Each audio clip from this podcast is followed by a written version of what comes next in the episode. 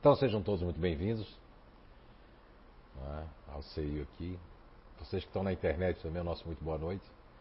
Espero que o Alexandre esteja melhor, né, que ele possa se recuperar. E vamos né, seguir o fluxo.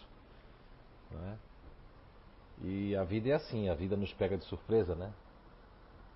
Assim como você pode não esperar que vai dar uma palestra num dia, né? e de repente, durante o dia, acontece algo que muda a trajetória das coisas. E assim acontece no nosso dia a dia, seja na vida pessoal, como na vida é, profissional, como na vida, na existência de qual todos nós fazemos parte. Bem, me ocorreu de recordar o capítulo que se intitula no Livro dos Espíritos A Felicidade e a Infelicidade. Né? Esse capítulo é interessante porque ele vai da questão 920 até a questão 933.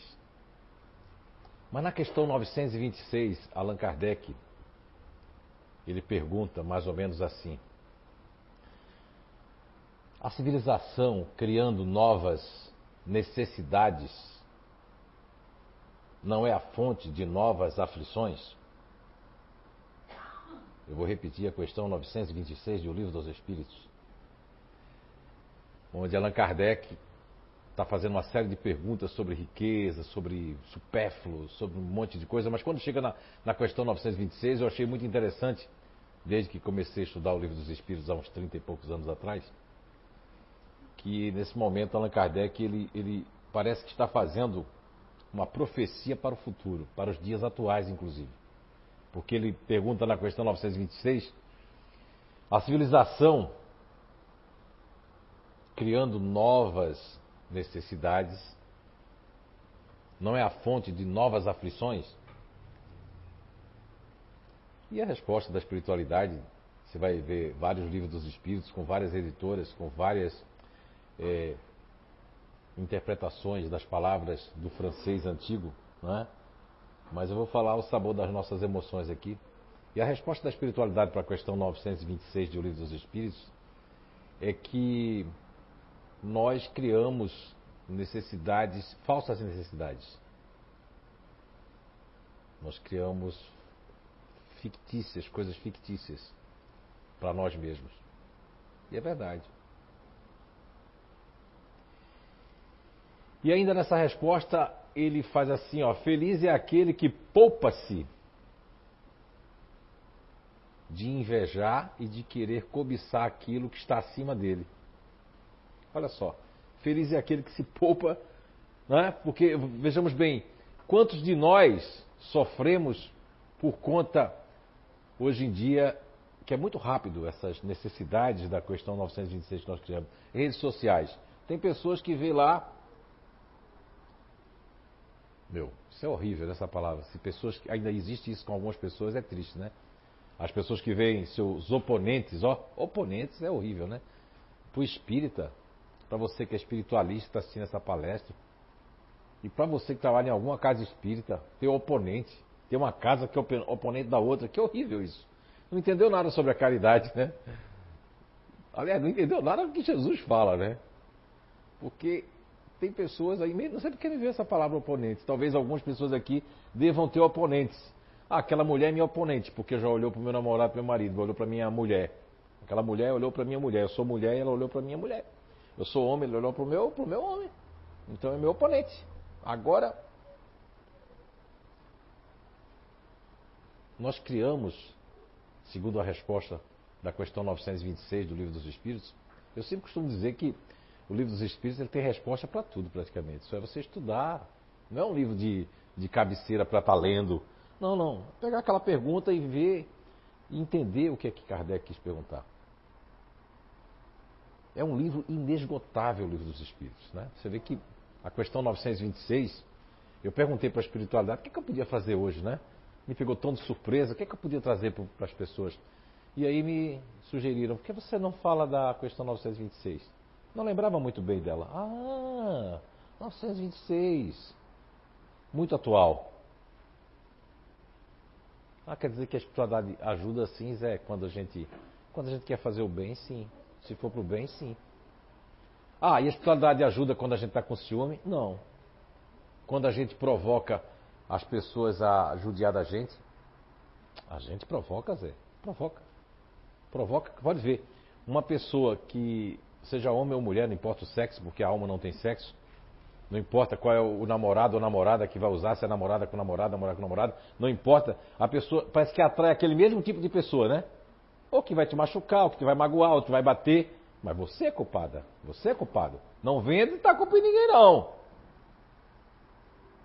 Porque eu acredito que quando a espiritualidade responde a Allan Kardec assim, necessidades falsas necessidades fictícias, coisas que vocês criam, ó, vós criais. Diz que essas questões dessas. Somos nós que criamos falsas necessidades. Do tipo, eu vou na rede social, coloco um monte de coisa de Chico Xavier, um monte de coisa de Jesus, e pedindo pinico lá, não sei eu. Quer pedir pinico? Ai, a Alice sempre falou, cuidado com o meu palavreado lá do Nordeste, que aqui talvez vocês vão entender, não é pedir um pinico não, tá? É você mostrar uma coisa na rede social e para nós no CI você mostrar outra. Reza por mim! Oração! E na rede social é só mensagem de amor ou de indireta, né? Que eu nunca vi. Eu não tenho nem tempo de ficar lendo isso. Isso não é falsas necessidades? Ou eu estar tá olhando a vida daquele que eu, eu acho que é a minha oponente ou meu oponente, né? Cara, isso aí nem combina. E eu, se eu tivesse um oponente, eu nem viria aqui da palestra. Se eu tivesse alguém que está me incomodando, eu não viria aqui em cima falar com vocês. De jeito nenhum. Eu teria que resolver isso primeiro. É automático, eu entro na casa espírita, sei o que, faço, vou lá, trabalho, faço o que lá. Daqui a pouco na minha vida profissional eu sou anticristão. Na minha vida pessoal também sou. E o que é falsas necessidades? São muitas. Criar uma necessidade que eu tenho que ter alguém, e a gente passa muito tempo fazendo muita coisa desse tipo. Bem, o que estou refletindo hoje da questão 926 são alguns aspectos que eu estou falando para vocês, que são inúmeros, né? Agora, também existe um conto né, de, de, um, é, de um monastério zen budista, mas daquele muito rígido. E eles optaram, são muitas escolas né, da, do budismo, escola Travatas e muitas escolas, mas dessa escola que estou falando, que é um conto muito antigo, Dizem que nesse monastério tinha um praticante que entrou e lá existia uma lei. O silêncio para eles era uma das coisas mais importantes. E dentro dessa lei do silêncio, desse, dessa prática muito rígida, a pessoa só podia falar duas palavras durante dez anos. E esse praticante, após dez anos, ele podia falar duas palavras. E ele falou: cama ruim. Tá. Passaram-se mais dez anos. Mais 10 anos. E aí ele podia falar mais duas palavras. Ele falou: comida ruim. Tá. Passou-se mais 10 anos. Completou 30 anos, né? 30 anos. Mas antes de falar o que é que ele disse depois de 30 anos, eu quero fazer aqui uma, uma conjugação. Quantos anos a gente passa aqui na, na vida terrena? Depende. 10, 12 anos, 15, 20 na época dos egípcios, de muitas histórias dos paleontólogos, dos grandes egiptólogos, né? Nos trouxeram que, que a pessoa que vivia até os 27 anos, 25, vivia demais. Houve uma época que se vivia muito pouco, porque nós pegávamos malária. Pegavam hoje, esses vírus que a gente hoje já. Não é? Que nem, nem faz cosquinha na gente aí daqui a pouco, até esse daí também não vai fazer cosca na gente, porque a gente vai se adaptando, o ser humano ele se adapta, né? Nós tínhamos mais células do que bactérias. Hoje nós temos mais bactérias do que células. Sabia? Muito menos células do que bactérias. Porque a gente foi se adaptando. Tem vários mundos dentro de nós. Nós somos um universo cheio de, de planetas aqui dentro. Cada, né? No intestino mesmo, né? agora já se sabe que são 500 milhões de neurônios. Né? Imagina que tem planetinhas dentro do intestino. Né? Planeta guerreando com o planeta, as naves ali espacial dentro do intestino. E a gente, esse tempo que a gente passa aqui, é bem conjugado com o final dessa historinha que eu vou contar desse conto zen. Lembra dos 10 anos que ele passou? O que é que ele falou no primeiro 10 anos? Cama ruim. No segundo 10, 20 anos? Comida ruim. No terceiro, ele tinha direito a falar duas palavras. Ele falou assim: Eu desisto. E o mestre olhou para ele, fez assim, sinal de ok, e falou assim: Você só, é, é, só reclama, ele disse, o mestre, só reclama. É assim que o anjo da guarda diz pra gente. A gente amanhece, a questão de reclamação é uma falsa necessidade que nós criamos, da questão 926 do Livro dos Espíritos. Se faz calor, reclama que faz calor. Se chove, aí reclama que está chovendo demais. Porque nós somos egoístas. A chuva é necessária para as plantas, para os animais, é necessário para os rios. Ah, mas aí o rio do Garcia subiu demais. Alguém construiu a casa perto do rio. A natureza vai tomar tudo que é dela de volta, né? Porque é um vai e vem, né? Lá o pessoal aterra o mar, lá na, na Europa, em algum lugar aqui do, da América ou da África, esse mar vai aumentar lá, porque você. Não é assim que a gente coloca? Põe a água, terra no lado da bacia, para ver se a água não vai correr para outro lado.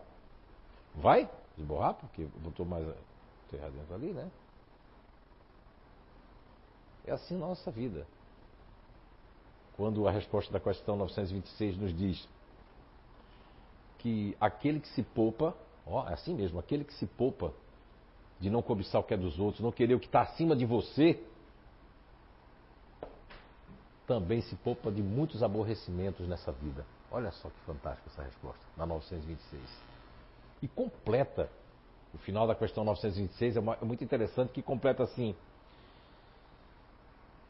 E aquele que tem menos necessidade, quer dizer, quem tem menos necessidade tem a verdadeira riqueza. Pode ver, quem tem menos necessidade tem a verdadeira riqueza, porque quanto mais necessidade você tem, Aí eu tenho um carro, eu tenho que botar gasolina, aí eu tenho o seguro do carro, eu tenho aquilo, eu tenho aquilo outro. Aí eu preciso ir, não, porque eu preciso, porque se eu não me apresentar assim, eu crio necessidade, eu preciso ter esse celular porque eu preciso, eu preciso! Aí depois que compro o celular, nem precisava tanto do celular. Aquele outro, inclusive, era melhor, porque nesse eu nem sei mexer. Olha só como a resposta daqui, da questão 926 ela é muito atual, né? Vocês deviam ler quando chegar em casa. Questão 926 do Livro dos Espíritos. Tem gente lá na internet que já foi buscar lá, ó, quero ver. É, é tudo isso e muito mais do que eu falei na questão 926, né? Ainda tem um comentário de Allan Kardec, você que está na internet, que pegou agora, veja aí que tem um comentário muito legal de Allan Kardec na questão 926. Que eu nem vou comentar. Eu ia até comentar o comentário de Kardec, mas ficou até redundante, né? Mas vou deixar vocês lerem, porque é muito interessante, traz mais coisas. Mas, falando de, de vida, né? de, existem coisas que nós estamos repetindo nós somos repetentes, estamos repetindo, né? Nessa atual existência. E não era para repetir. Por que não era para repetir? Porque existe uma pré-programação. Eu não sei onde é está o livro que eu escrevi ali, é Quem Sou Eu, Quem é Você, né? Esse livro é muito interessante, porque nele tem ali a questão do livre-arbítrio e mostra que não é tão assim livre-arbítrio assim não. Não é não se você vê que a questão 928 de O Livro dos Espíritos, onde Allan Kardec pergunta, é, pergunta não, primeiro ele faz uma exclamação, né, e a espiritualidade concorda com Allan Kardec. Ele diz assim, mais ou menos, Allan Kardec, na questão 928, ele diz assim, é, é, pela, pela especialidade das nossas aptidões, não fazer aquilo que a natureza nos ortogou não nos faria mal? E a resposta da espiritualidade na questão 928 é sim. Assim é. Ó, concordou com o Kardec. Assim mesmo. Quando a gente não faz aquilo que a natureza nos otorgou, nos faz mal. Nos faz mal em todos os aspectos. Nos faz mal à nossa saúde. E aí, como ele está perguntando aquilo e a espiritualidade sabia qual é a intenção dele também por trás, em background, porque ele estava perguntando aquilo, é porque ele foi estudar em Iverdon, na Suíça, né, no sistema Pestalozzi, mas o seu pai queria que ele fosse juiz da área da justiça. Sua mãe era professora e o professor Hipólito Denizar Rivarion, né, Allan Kardec, pseudônimo, ele não foi, não, não queria ser juiz, não queria ser da área da, da justiça. E aí também ele faz aquela pergunta, e na hora, como ele estava tanto fazendo a pergunta que serve para tudo, mas também a espiritualidade não deixou, não se fez de rogado e escreveu para ele também, dizendo: assim o é. Mas a culpa vai ser dos pais que não colocar seus filhos, né, na sua natureza, querer fazer, obrigar seus filhos a a fazer aquilo que eles queriam ser. Tem muitas mães que querem que a filha seja bailarina, porque ela queria ser bailarina. E a filha não tem nem vocação nenhuma para bailarina. Não é? Vai dançar e. Tem, é, a filha tem vocação para dançar um, outra coisa, mas não bailarina, ou vai ser engenheira, ou vai ser alguma coisa. Infelizmente, a questão 926 está muito atual, né? Infelizmente, a resposta que são as fantasias, como responde que nós criamos as nossas necessidades fictícias. Tá? Essas necessidades fictícias são várias. Acompanhar as pessoas na rede social. Rede social é um, é um sentimento que não é verdade. Porque se fosse verdade, não tinha tanta gente na rede social botando coisas de relacionamento, de coisa, e depois está pedindo oração aqui na CEIU, pedindo oração na igreja. Aí tem gente que pede oração aqui, pede ao padre John Bachmann, pede ali. Aí quando acontece a coisa de bom, ela fica assim. Aí a pessoa pergunta: E aí, criatura? E aí? Deu tudo certo, estou vendo que estás melhor. Onde foi? Aí a pessoa diz: Bem. Não, eu quero lá também. Bem. Que foi? Bem aonde? Não, é que eu fui no Padre João Bachmann, na CEIU e no Pai Joaquim. A gente não sabe se foi o Padre Joaquim, a CEIU ou o Padre João Bachmann, né? né? Um beijão pro Padre João Bachmann. Eu gosto, adoro ele. Então, é, é aquela questão. Não é que o Padre João Bachmann faz muito bem. Aqui também faz muito bem. O filósofo Sócrates, 470 a 399 a.C., grande mestre Sócrates. Ele diz o seguinte, né? Que a alma, que o que é o homem, né? Só que fazia pergunta, ele dava a resposta, fazia pergunta. O que é o homem? Ele disse que o homem era a alma. O homem não é esse corpo apenas que consome, que come coisas, que, que, que, maltrata seu corpo com coisas ruins. Outros homens constroem, fazem comidas ruins para as pessoas, porque também é tudo questão do poder coisas artificiais. Não é? Voltamos à questão 926. As necessidades que não são necessárias. Como o plástico. Ah, mas é necessário o plástico. E eu não vivo sem uma Tupperware, né? Não vou fazer aqui comercial. Sem o quê? Como é o nome daquilo mesmo? É, é, como, é? Combuca? Eu ia dizer, Combuca pior do que eu ainda. Eu não disse com vergonha, tu vem. É como é que é o nome mesmo? Pote, pote. Isso, cheio de potes. Tem gente que tem mais pote do que tudo, né? Aí eu pergunto a vocês, aquele pote, quanto, quantos anos vai ficar na, na Terra para ser diluído? Ninguém pensa nisso. Ninguém pensa nisso. Não. As coisas artificiais quer saber quanto tempo vai ficar. Ah, não quero nem saber, isso é problema da outra geração. É o...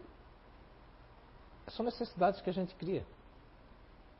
Se as pessoas criassem necessidades e pensassem no depois das necessidades que eu crio na minha casa, aí depois que eu tenho uma experiência que eu penso, não, hoje eu viveria sem carro, hoje eu viveria sem isso, hoje eu viveria sem aquilo. Porque na época eu crio necessidade, crio necessidade de me mudar, de construir, eu arrumo problema para distrair o meu espírito. Não, mas está lá, José Fernando, Zé Araújo. Que o trabalho é importante, está lá no Evangelho segundo o Espiritismo. Sim, tá. Mas lá está dizendo também que o trabalho, que a pessoa que trabalha demais e passou a vida só fazendo isso, para buscar alguma coisa, perdeu a vida trabalhando. Depois vai gastar dinheiro para buscar saúde. Não tem como mais. É o equilíbrio, né? É o equilíbrio. Agora, a pior coisa do mundo é eu ser duas pessoas na minha vida. Eu sou uma pessoa, quando eu escuto uma palestra dessa, eu saio uma pessoa melhor. Mas logo depois de três, dez dias, a palestra vai embora. Por quê? Porque não entrou em mim. Não é questão que entrar, nada entra. É questão que eu não sei. Esse negócio de crer, quem crê, descrê. Pode ver. Tem pessoas que já foram trabalhador, voluntário aqui, mas não é que, não é que ela não sabia, ela não sabe ainda. Porque quando a pessoa sabe um pouquinho, ela se incomoda. Sabia? Ai que raiva! Eu me incomodo porque minha consciência. O que é que faz me incomodar? O meu nível de consciência.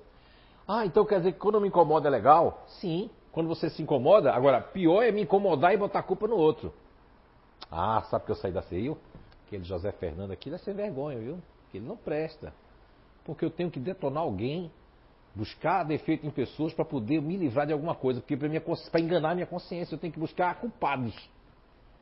As pessoas criam necessidades dentro dos relacionamentos às vezes são impedidas de coisa, você é impedida até de dormir com uma pessoa, mas você é teimoso, eu quero, eu quero. Eita, meu Deus. Eu não quero derrubar isso aqui. Estou exagerado. Eu quero, que eu quero, eu quero, eu quero, porque as pessoas têm, eu também tenho. Não é necessidade, uma falsa necessidade? Às vezes a outra pessoa que vai vir chegar para mim, eu tenho que me preparar com energia boa, mas eu não me preparei, aí eu vou naquilo, porque eu, eu, eu crio uma necessidade. Porque tem pessoas que vieram na vida para nos catucar. De todas as formas. O Marcelão está aí em paz, com esses olhão azul, e eu vou lá. Aí o Marcelão assim, não, eu tenho que arrumar alguém, eu tenho que arrumar alguém. E aí ele afasta, porque assim, todo, tudo que a gente tem de energia afasta aquilo assim. Que está vindo no nosso caminho. Afasta, afasta. Que a pessoa parece que tem uma necessidade disso. Assim é com os bens materiais. Então por isso que quando no final da resposta 926 ali, eu, eu achei muito interessante, porque quem tem menos necessidade, não é? A pessoa que a, quem tem riqueza é quem tem menos necessidade. É a questão do propósito, do vazio. Quantas pessoas têm um monte de coisa e têm um vazio? Eu conheci um empresário há muitos anos atrás, faz uns 16 anos, eu morava aqui ainda na rua Goiás ali, eu morava ali. O CEIU já foi ali na casa, né? E depois mudou para cá. E eu lembro que eu fui visitar ele, ele disse assim, eu quero que tu conheças a minha casa. Eu, poxa, fui lá. Ele fazia terapia comigo. E aí eu fui na casa dele, numa dessas praias da Laranjeira, eu nem me lembro mais assim. Eu sei que a casa dele era toda de vidro, de frente para o mar. Ele tinha tudo, ele dizia assim, tenho tudo e sou uma pessoa infeliz. E sabe por que ele era infeliz? Porque ele era vazio, ele não tinha propósito. Chegou no topo. Chegou no para poder tirar aquilo daquela depressão que ele estava, eu disse para ele que ele tinha que dispensar o cara que fazia, cortava grama. Aí ele começou a cortar grama, comprou um cortador de grama, começou a fazer o jardim, gostou, fez um curso de, paisa, de paisagismo, né? Paisagismo, e começou a fazer o jardim do, dos vizinhos. As pessoas começaram até a maltratar ele, foi aí que ele viu, porque como ele estava todo sujo de terra, o cara disse, aí não, seu! Eu não sabia, o cara estava de graça, era, era o vizinho. E ele ficou quieto, aí ele contou isso para mim, disse que a melhor coisa do mundo foi aquela humilhação. Porque ele sentiu que muita gente chegou no topo, mas ainda estava vazio, não é? Pior do que ele, estava se preenchendo com coisa. Ele estava vazio, chegou no topo, mas estava sem propósito. O que é que eu faço com esse dinheiro todo? Você sabe aquela história do Steve Jobs, né? Que ele tinha dinheiro para pagar o que fosse, né? Mas o dinheiro não salvava a vida dele. E nós temos uma pré-programação. Temos, temos. Por exemplo, é, se nós observarmos que Sócrates falou que o homem é a alma, olha só, quando Sócrates falou isso, mexeu com muita coisa. Ele não deixou, Jesus deixou alguma coisa escrita? Deixou? Mas disseram que ele disse, não foi? Sócrates também não deixou nada escrito. E aí, quando eu me referi num dos meus livros, assim, de uma frase de Sócrates, porque na questão 919 do Livro dos Espíritos, Allan Kardec pergunta como é que a gente podia ter, fazer alguma coisa, o que, é que nós podíamos fazer para diminuir o mal e para a gente não ser tão atormentado e tal, e ficar melhor. Mais ou menos assim, né? A, a pergunta de, de, Allan Kardec, na 919. E a resposta da espiritualidade é: Um sábio da antiguidade já vou disse, conhece-te a ti mesmo. Quem foi que disse na antiguidade isso? Que está escrito. Quem foi que disse? Porque eu sei que Sócrates disse isso. Aí tem espíritas, porque são palestrantes, não. Porque ninguém pode ter uma ideia dentro do espiritismo com os palestrantes abaloados, né? Os nomes, porque até isso criado dentro do espiritismo. Mas olha só você raciocinar. O livro dos Espíritos foi escrito em 1857, né? Escrito que eu digo é compilado. Muito antes disso, todo mundo já sabia que Sócrates tem lá a inscrição de Delfos, que tem ali um pleonasmo que se chama Conhece-te a ti mesmo. Bem, qual é a raciocínio que você chega? Um sábio da antiguidade já vos disse, quer dizer que os próprios espíritos confirmam que Sócrates existiu. Não é só Platão que escreve nas suas obras os diálogos dele com seu mestre Sócrates. Mas Sócrates nos falava da alma. E, e tem espírita que não acredita na alma. Não acredita. Tenho certeza que a maioria aqui não acredita na alma, mesmo que está na casa espírita. Quem acredita em espírito aqui? Mas não acredita na alma. Eu, quer, ver que eu vou, quer ver que eu vou ganhar agora? Aposta que você não acredita na alma? Vou ganhar. Não, algumas pessoas acreditam, eu sei. Não é? Tá certo? Quem já tomou um remédio para melhorar que estava ou ansioso ou muito triste em depressão? Levanta a mão. Levanta a mão, olha aí. Esses não acreditam na alma. Por quê? Veja bem, uh, Sócrates diz, dentro da sua, da, da, da sua, né, da sua estrutura, ele diz que a alma é a psique. O homem é a psique que é igual à alma. Ele diz que, Sócrates diz, e disse, né, o grande mestre Sócrates, que nós temos que conhecer com profundidade a alma. Só conhecendo a alma é que nós vamos ser felizes nessa vida, Sócrates disse. Isso em grego, né? Estou traduzindo aqui para o português. Se temos que conhecer essa alma com profundidade. Aqui, levanta a mão quem acha que aqui é um lugar que a gente conhece a alma um pouquinho mais. Verdade. Que aqui é o livro dos Espíritos, não foi escrito por Allan Kardec. Escrito pelos Espíritos. Ele só fez compilar e os médios traziam as psicografias, ele desconfiado, recebia a mesma, uma mesma mensagem de diferentes médios com mudança de palavra com o mesmo contexto. Olha só que trabalho esse homem teve durante 14 anos, depois tem um aneurisma cerebral e, e parte. Então quer dizer que a questão 919, o sábio da antiguidade já vos disse, conhece a ti mesmo. Sócrates falava que psique, psique e alma é a mesma coisa, então se vocês acreditam em espírito, acreditem em alma. E como é que eu posso tomar uma droga para falar com a minha ansiedade se meu problema está na minha alma? Quem pensa é o cérebro ou a alma? A alma. Mas os materialistas falam que é o cérebro. O cérebro é que pensa. O cérebro agora é que pensa o cérebro que pensa. Não, não, o cérebro reproduz. Porque se o cérebro pensasse, se o cérebro pensasse, ele podia decidir um monte de coisa, né? Não é verdade? Não é? Agora o instinto é diferente. Questão 71, 72, 73, 74, 75, 76, 77 e 78 do Livro dos Espíritos, onde Allan Kardec leva um tá, tá, tá, tá, com todo respeito que ele foi acostumado que a razão, né, a mente. Kardec teve na escola de Pestalozzi, falava seis línguas, poliglota. Para ele, a mente é a mente. Quando ele vem ter esse contato com a alma, com o espírito, ele também ficou abalado. Então ele mostra isso nas questões 71 até 78 do Livro dos Espíritos, onde para ele a razão estava acima de tudo. Inclusive o próprio Platão se confundiu em relação à alma, porque Platão foi um dos que mais trouxe a metafísica. Por exemplo, a grosso modo, né, vão, vão, me punir por isso que eu vou dizer, mas eu vou dizer, eu não quero nem saber. Ah, eu estou falando a grosso modo, Pat, é, Platão já era espírita. Porque não tinha espiritismo, não podia dizer que ele é espírita. Mas ele já, com a metafísica, ele dividia o ser em duas partes. Uma parte hominal, o corpo, e uma parte espiritual.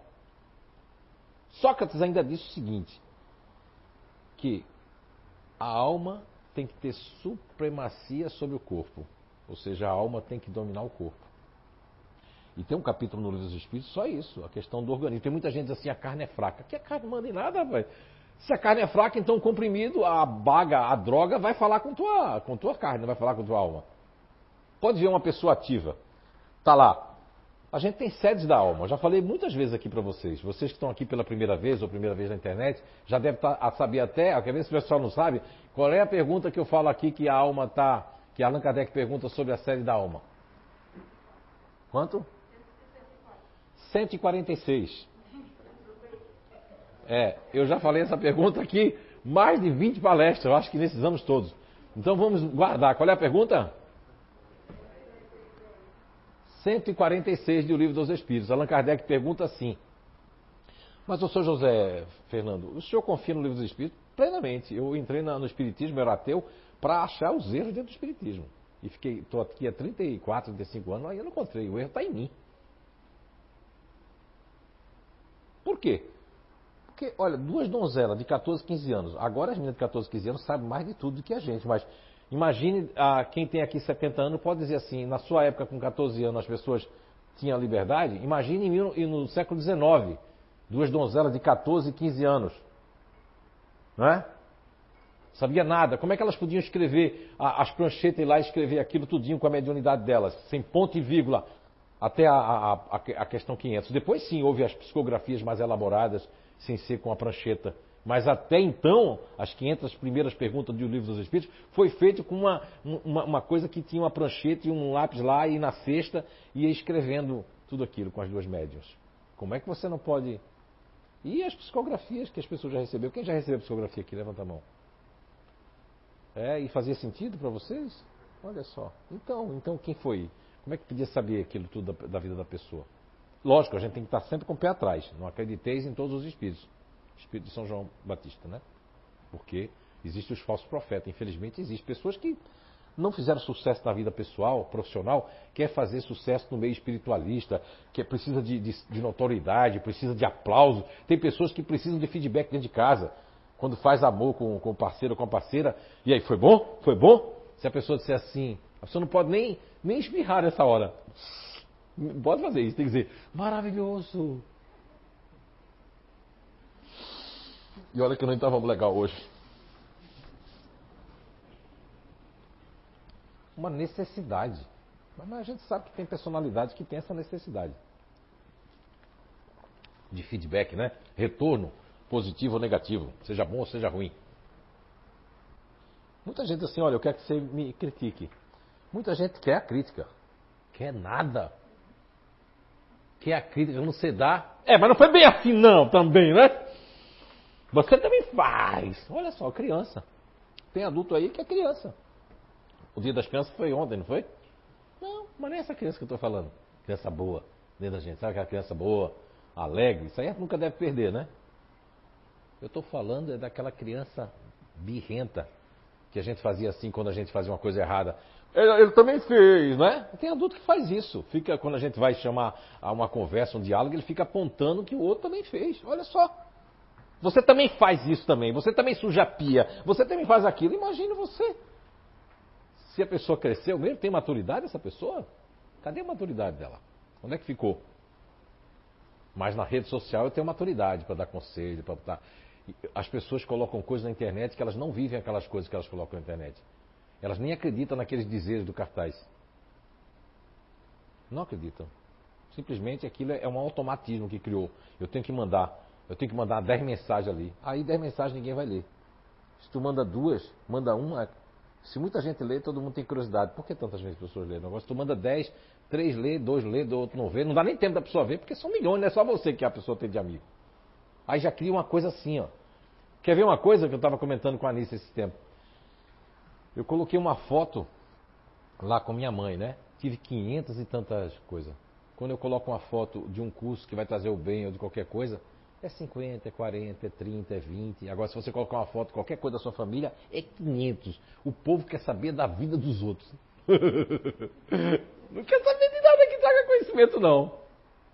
E só quer saber de, de, de, de coisinha com indireta.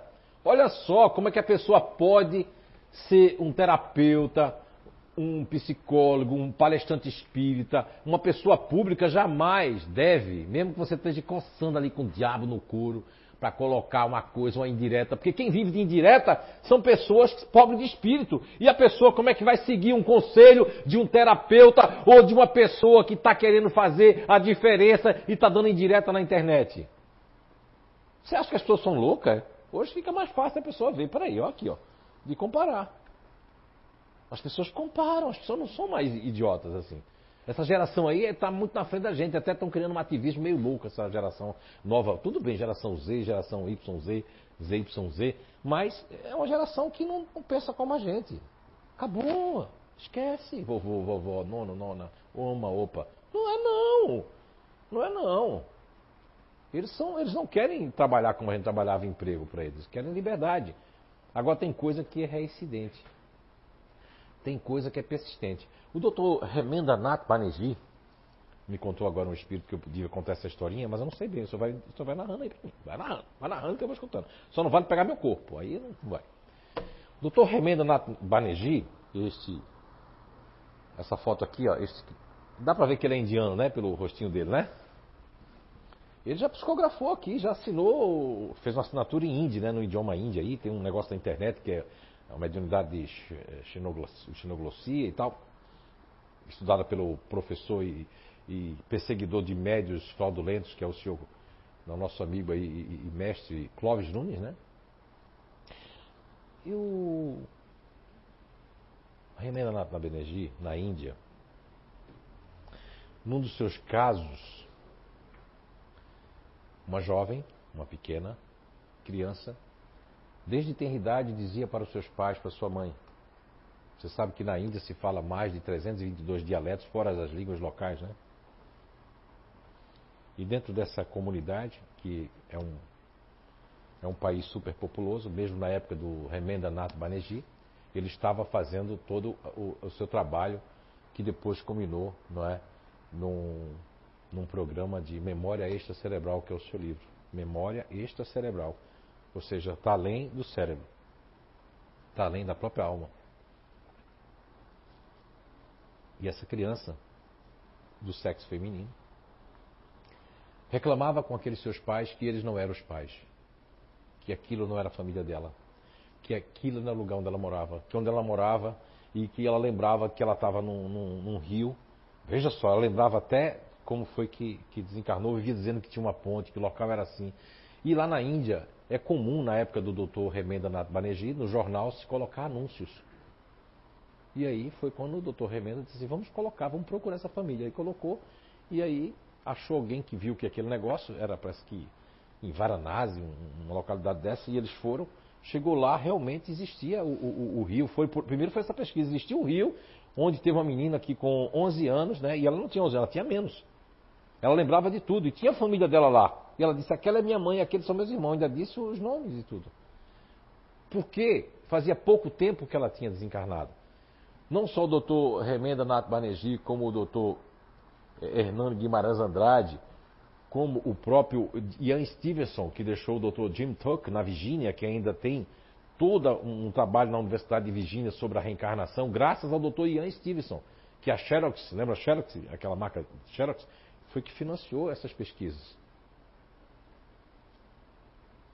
E o Dr. Ian Stevenson também, americano, de Virgínia, ele também chegou a, a, visitar a Índia nesses casos, né, estudados por Remenda Nath Banerjee. Vejamos bem, olha a persistência da menina. Ela desencarnou no, no rio, brincando com o irmão desencarnou ali. Reencarnou numa família já para ter uma outra experiência, mas o seu espírito tinha uma ligação tão forte com o passado, com a família, que volta para lá. E nós somos reincidentes, sim. Nós somos, inclusive, persistentes nos erros, inclusive. Agora vejamos bem, na questão 146 do Livro dos Espíritos, Allan Kardec pergunta a alma tem no corpo uma sede determinada e circunscrita? A resposta primeiro é não. Porém, olha só, sempre tem um porém, é legal, né? O porém, né? Não, porém. Não, porém, naqueles que pensam muito, nos grandes gênios, está mais localizada na cabeça, a alma. Ó. E ao passo que naqueles que pensam muito nos outros, na humanidade, está localizada no coração. E aí na questão 146, Allan Kardec pergunta: o que dizer daqueles que situam a alma no centro vital? E ele está localizando aqui no centro vital, por ser aí o centro de todas as sensações, convergência de todas as sensações. Então tem gente que, pode ver, tem pessoas que estão localizadas aqui, aí tem gente que não gosta. Agora está gostando porque tem o quê? Agora tem os. O intestino tem 500 milhões de neurônios, né? Aí a pessoa diz: é melhor do que a coerência cardíaca, que tem menos neuroptídeos. Não é? E as pessoas ativas, elas têm uma formiga mordendo, que é a adrenalina nas suprarrenais aqui, do chapeuzinho, ó. Tem gente ativa que está aqui, mas já está com o espírito em casa, arrumando a casa. Deus o livre se se lembrar. Deixei dois pratos na pia. Uh, é. Tem gente que já superou isso. Por quê? Porque eu sou uma pessoa ativa, eu, eu, eu, minha alma está ali.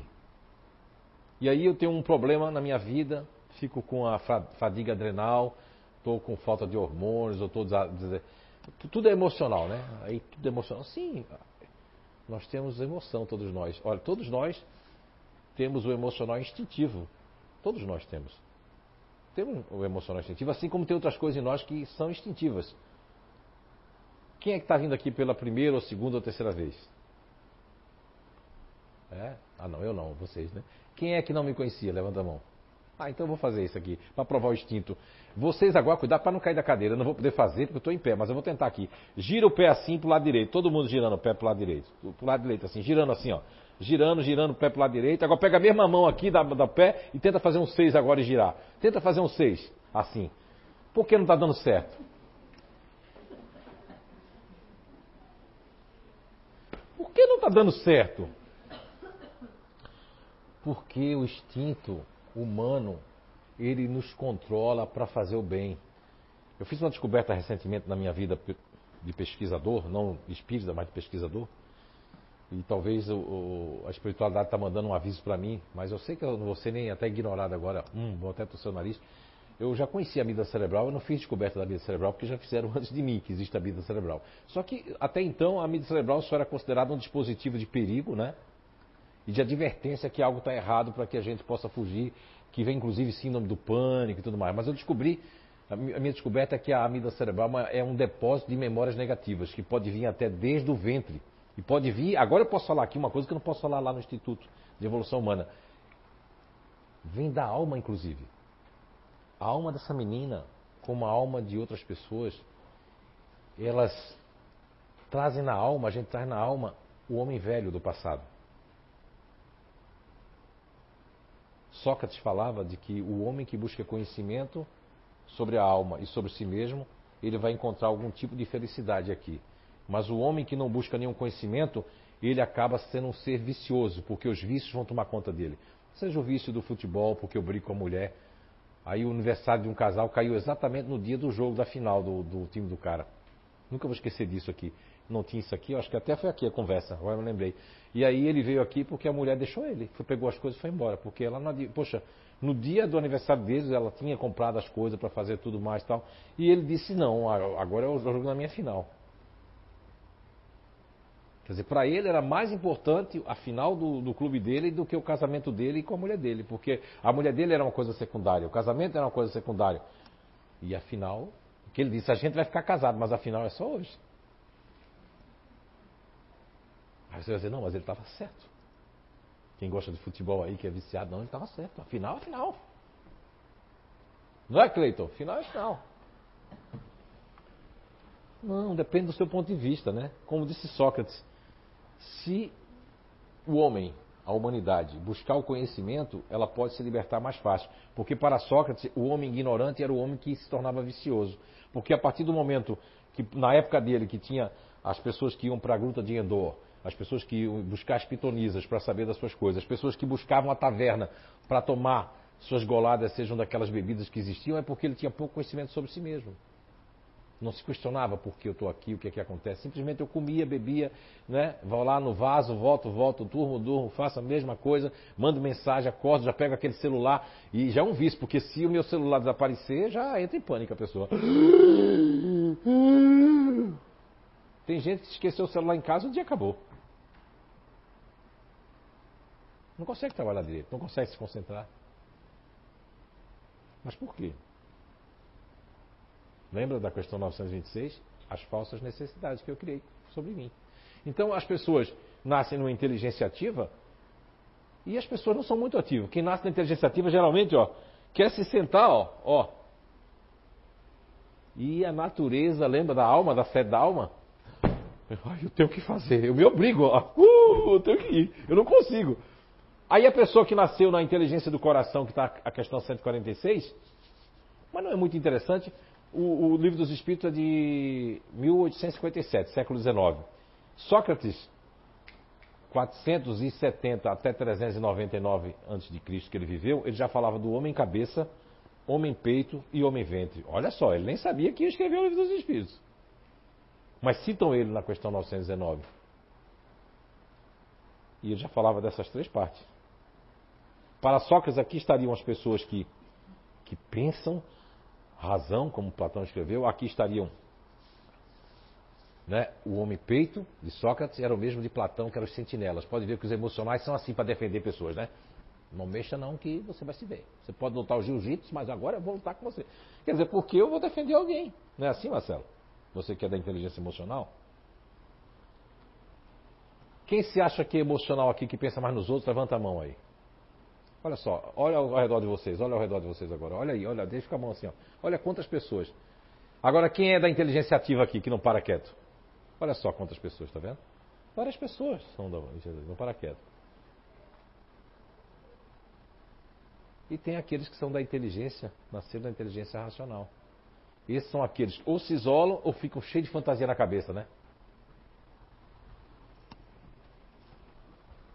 Criando coisa, ou criando coisa boa, criando coisa ruim, vai depender, como Sócrates falou, né? Quem busca conhecimento cria coisa melhor, quem busca ignorância cria coisa pior.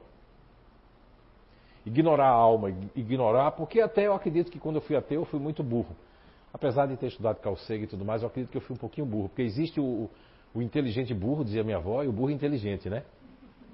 Eu era um inteligente burro. Agora eu me considero um burro inteligente.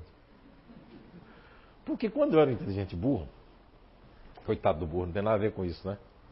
Quando eu era inteligente burro, eu achava que as pessoas que eram religiosas eram burras, ignorantes, idiotas, imbecis, porque eram com a mente pequenininha, só ali sendo fiel, um negocinho, acreditando naquilo.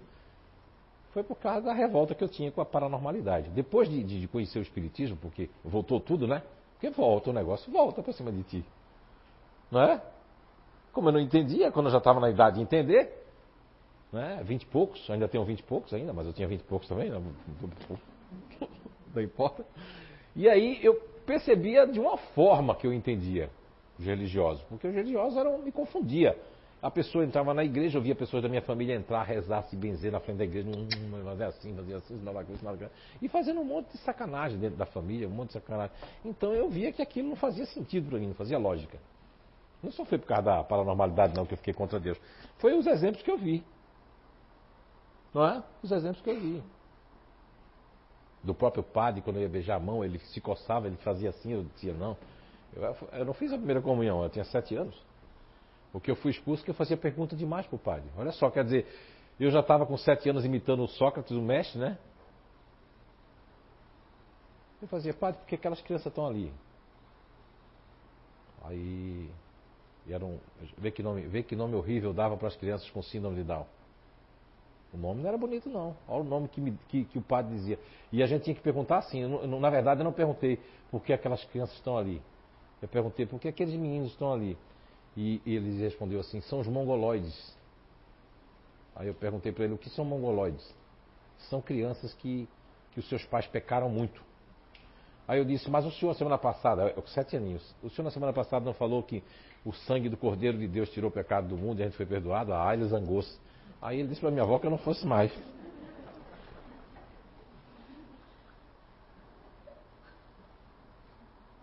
Entende?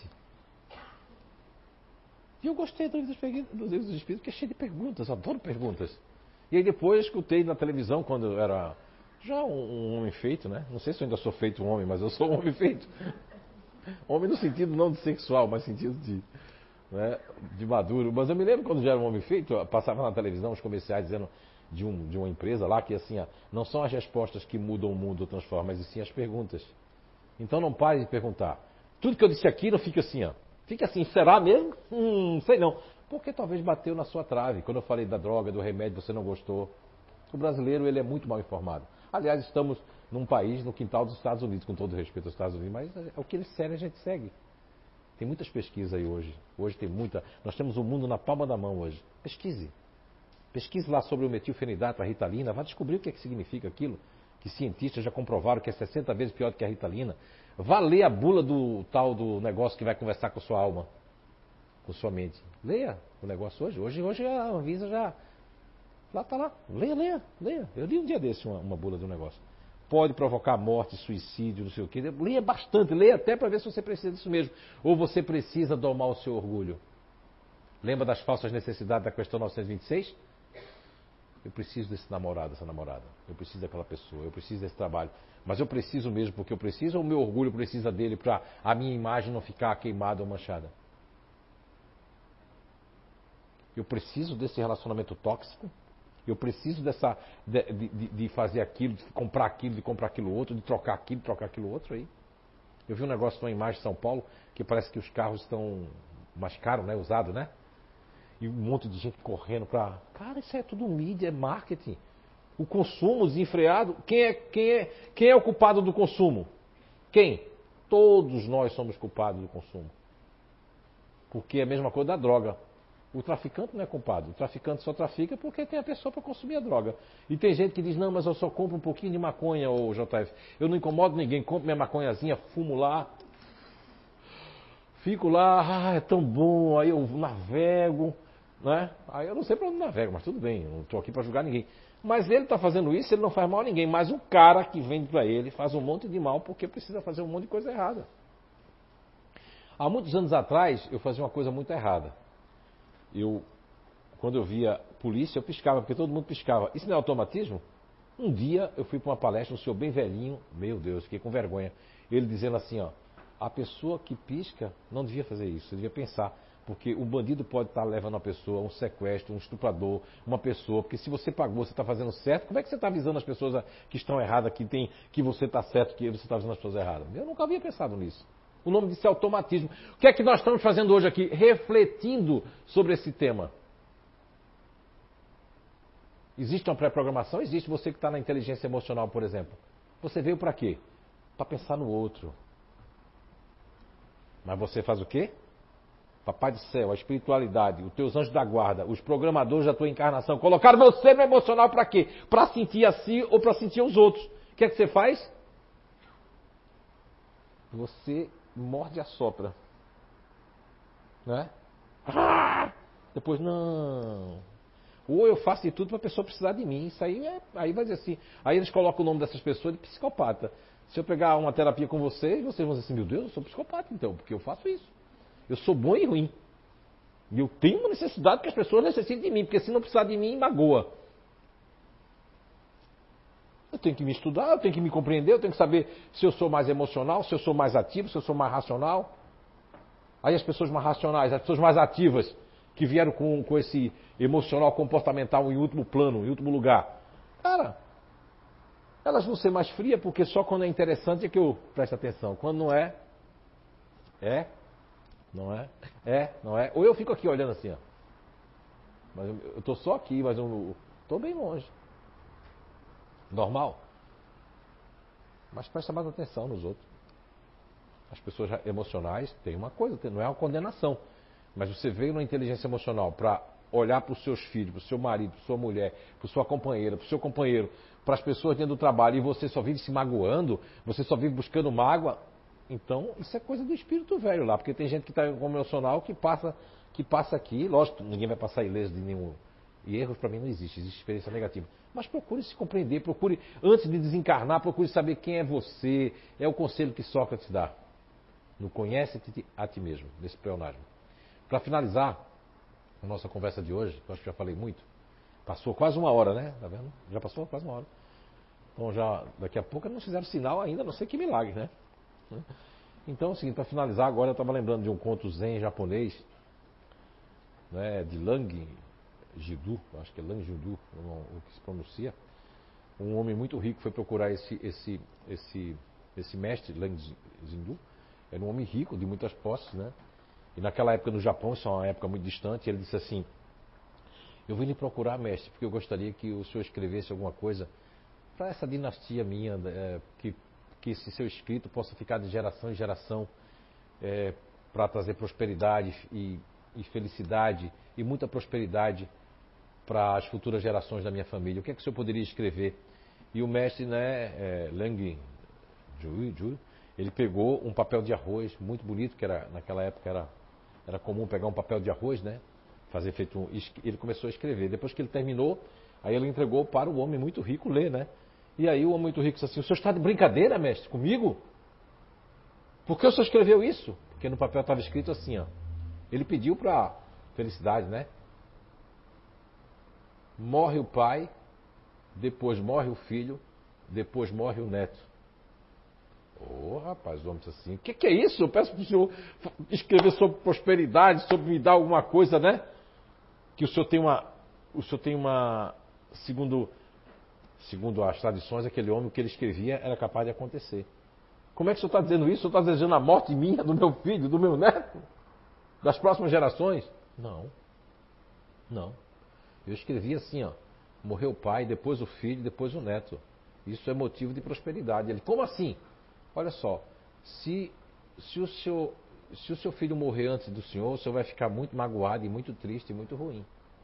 Se o seu neto morrer antes do, do seu filho e antes do senhor, o senhor e seu filho vão ficar muito tristes.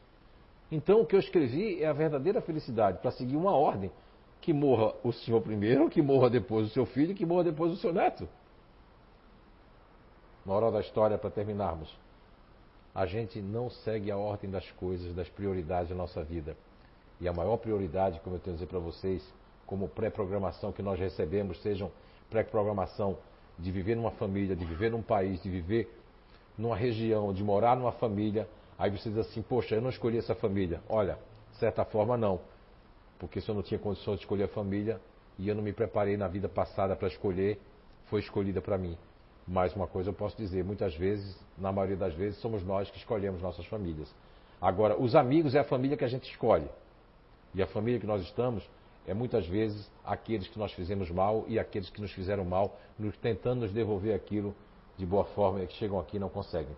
Então, a pré-programação existe nesse sentido e descobrir que existe a reencarnação é uma coisa muito maravilhosa, porque só assim a gente passa sem se ferir, sem se magoar muito e com a certeza de que existe algo, porque eu penso assim, se não existisse a reencarnação, que foi o que fez eu ficar no Espiritismo, nada faria sentido para mim. Nada, porque onde estaria a justiça de tal de Deus? Uma pessoa nascer cega e o outro nascer escrevendo, outro nascer bem de vida e outro nascer sem nada. Então, eu desejo para vocês nessa encarnação, nessa noite, nessa semana, aqueles que vão assistir a palestra depois, que a verdadeira riqueza, o verdadeiro rico, são aqueles que têm menos necessidades. Então, uma boa noite, muita paz e até o nosso próximo encontro.